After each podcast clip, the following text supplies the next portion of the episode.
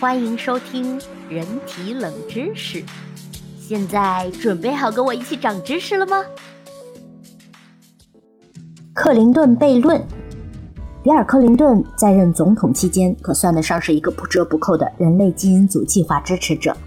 该计划是为了确定人类基因组准确的字母序列而展开的探索。该计划始于1990年，历时十三年，并且经历了技术改进的起起伏伏。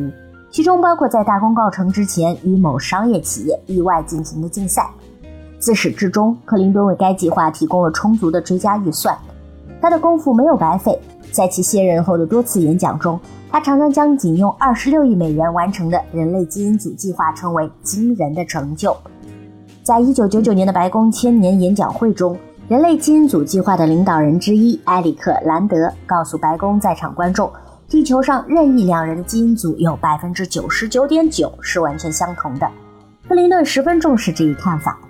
所有的战争，所有的文化差异，我们所有的恶性竞争，都是因为我们之间存在的这仅仅百分之零点一的差异吗？难道对这一点的认识不能帮助我们消弭分歧，并让我们为共有的那百分之九十九点九而共同合作吗？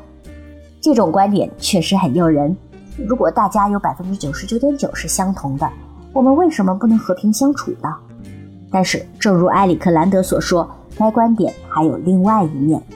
回忆一下，我们的基因组共有六十亿个字母，尽管百分之零点一听起来很小，但这相当于你的基因组与你邻居的基因组间存在着六百万个字母的差别。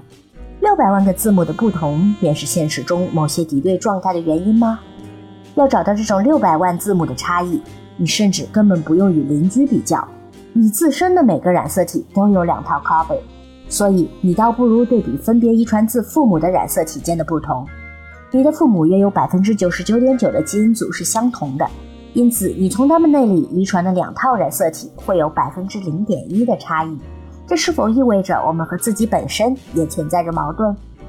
要想理解人与人互不相同的原因，我们需要仔细研究一下这百分之零点一的差异。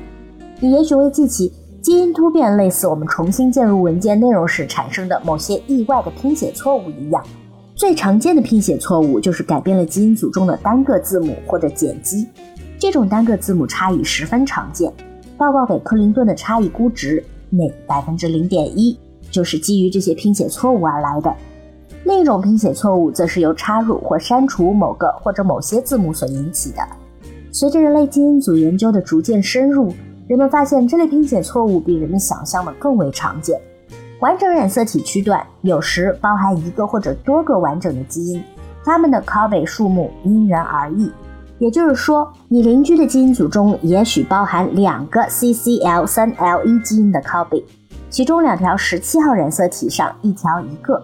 而你的基因组中也许会有五个 CCL3L1 基因的 copy，两个在遗传自母亲的十七号染色体上，另三个在遗传自父亲的十七号染色体上。如果真是如此，那么你就太幸运了。CCL3L1 基因能够生产一种蛋白质，这种蛋白质能够阻断 HIV 病毒，也就是艾滋病病毒进入免疫细胞途径。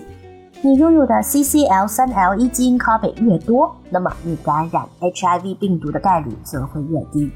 发现了这些广泛存在的基因 copy 数变异之后啊，不同个体之间基因组差异的比率上升了很多，达到了百分之零点五。也就是说，人与人之间存在着三千万个字母的差异。不知道克林顿是否会继续争辩，称人与人之间这三千万个字母的不同不足以引起人类中如此频繁的斗争。我们将其称为克林顿悖论。一方面，我们的基因组有百分之九十九点五是一致的，而另一方面，三千万个字母的差异并非微不足道，这也值得我们进行更细致的探索。身高、肤色、面部特征这些大部分是可以遗传的，许多让你与众不同的更细微的变异也存在于你的基因中。某些这类变异会让我们在疾病面前有不同的表现，例如。每人都有一套基因，可以编码一类名为血红蛋白的蛋白质。这种蛋白质负责将氧送往全身。在这些血红蛋白基因中，其中一个基因上的一个单个字母突变可以导致镰状细胞贫血。不过，只有在遗传自父母双方的血红蛋白基因上均存在此突变时，才会致病。有意思的是，如果你的基因组中既有该基因的缺陷 copy，又有其正常 copy，你不仅不会患上镰状细胞贫血，而且患疟疾的概率也会下降。这种基因构成将使你在疟疾频发的地区有相当不错的适合度，因此在这些地区中，这种突变的等位基因也较为常见。单个突变一般不算好，也不算坏。突变的后果如何要突变的后果如何要依情况而定。例如，是否从父母双方那里均遗传了该等位基因，以及当地的环境状况。人类基因组中两万个基因的突变为疾病的产生提供了条件。迄今为止，已发现六千五百多个突变基因与某些特定疾病有关。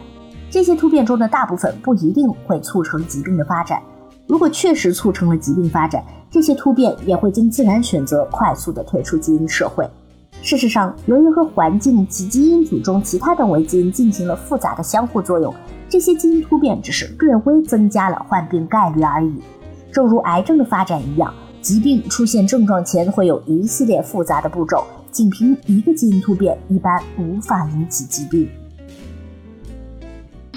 本期已完结，让我们下一期继续长知识吧。